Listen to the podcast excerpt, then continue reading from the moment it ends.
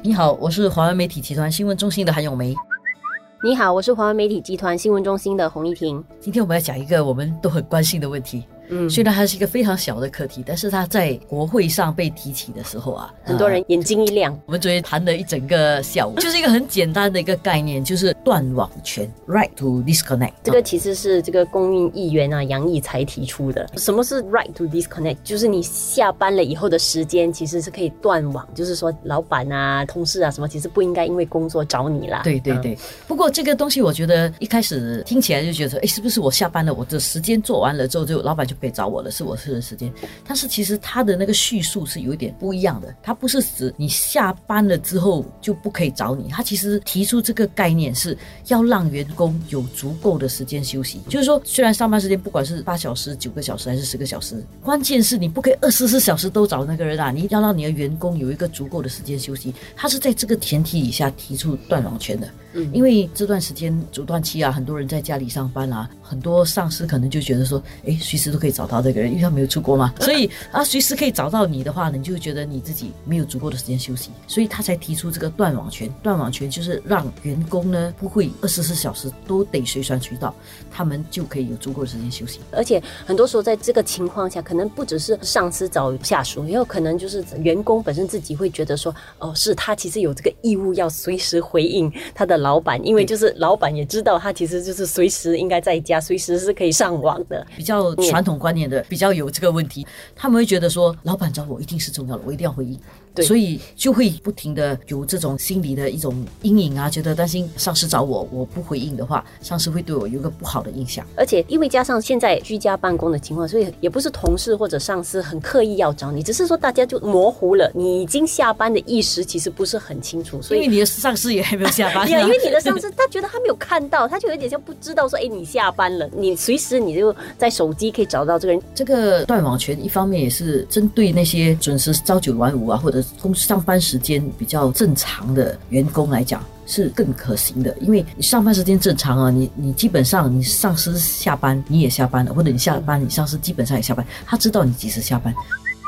王毅才有提到说，有些人会对于他的这个提议有一些质疑啦，认为说你要去立法规定说工作时间以外就不能找这个人的话，这个用时间来讲是有一点难。所以这个刚才有没有提到说，所以其实他从一个精神上的层面来讲，其实主要是当你的工作做完了以后，给这个人休息的时间。然后另外他也有澄清的，就有些人会担心说，如果我真的有这个断网权的话，是不是生产力就会下降？就我不能够在这个时间做工。然后如果同事可以在这个超超时的做工的话，他其实，在老板眼中就会占优势。这个 super woman 可以一直不停的工作，但是其实这一点也有专家，史丹福大学的一个教授，他的一个研究就显示，其实每个人如果工作每周超过五十五小时，其实生产力是显著的下跌的。而且外国有些国家其实也有，甚至在试验说把五天工作制变成四天，然后他们就也得到一些不错的的结果，就是说其实生产力是可以增加的。如果你浓缩那个时间，真的很专注的工作，其实确确实是可以达到生产力更高的。对，不过这个有一个前提啊，因为现在很多工作哈是按照天数来计算工资的。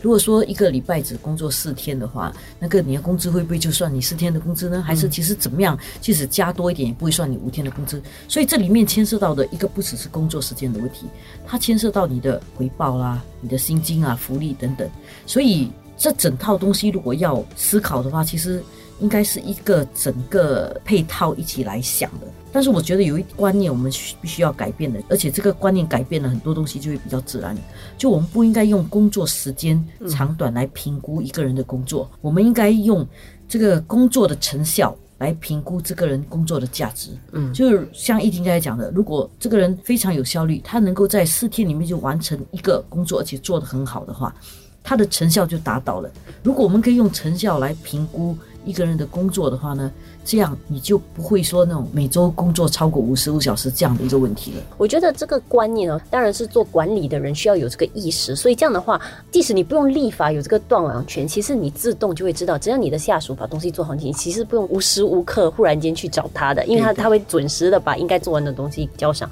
然后呢，作为员工本身也有这样的意识的话，我觉得你自然而然也会更有生产力，因为你知道你要你希望可以在更短的时间做完嘛，然后你就有更多的时间可以去玩嘛。这个就好像读书的时候，赶快把功课做完，我就有时间去玩。但是我们在谈这个问题的时候，最后我还是想提一个问题：现在有很多雇主都觉得现在的人不够饥渴。如果说有这个断网权啊，又强调啊工作时间不可以太长啊等等啊，会不会变成更加散漫？那就更加难调动人家的工作的积极性，整体的经济啦，或者整体的这个生产力会不会因此而下跌？我觉得这一点也是一个要深刻思考一点的问题啦。我觉得现在我们提 work-life balance 多一点休息时间，工作时间不要太长了，是因为过去啊很长的一段时间，尤其是在我们经济起飞的那段时间，很多人都很很努力的工作，因为大家都觉得。努力工作才能够保住饭碗，然后才可以有更好的生活。这样的一种观念久了，就让我们自己已经成为一种习惯，好像要拼命工作啊，就会形成一种社会的一种氛围。在这种氛围底下，其实大家都觉得很 stress，其他人都觉得很有压力。因此，现在这种希望讲求速度放慢一点，多一点时间休息，还有这种断网权的概念的提出，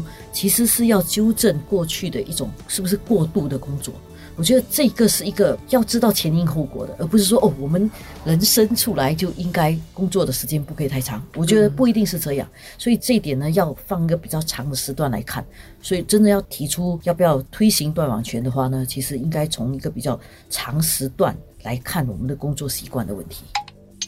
当然，现在会去探讨这个问题，也是当然，因为它直接也牵涉到心理健康啦。老实说，这个问题也不在于说工作时间的长短，有些时候是在于哦，你没有好好的区隔开来。就是可能说，你该工作的时候，你就真的很专心、很努力的工作；但是你该休息的时候，你就真的是好好去休息。有些人就是该工作的时候加入一些娱乐的东西，没有专心工作；然后在玩的时候呢，又变成一直牵肠挂肚工作。所以其实这样呢是两头不着岸。所以结果就为什么他长期来讲就变成对心理健康也是不良的一种影响。最终来讲还是数值的问题，它不只是一个工作时间长短的问题。我们应该看的就是这个人的工作出来的那个结果是不是达到一定的数值。如果他素质好的话呢，其实他应该就是算他完成工作了。如果他很聪明，他很能干，他可以在比较短的时间里面完成这个工作，而且能够给这个工作增值的话，他就应该得到好的回报。如果我们用品质来衡量的话，那我们真的能够看到这个工作的价值。所以，就是我们在想的未来，我们要 work smart。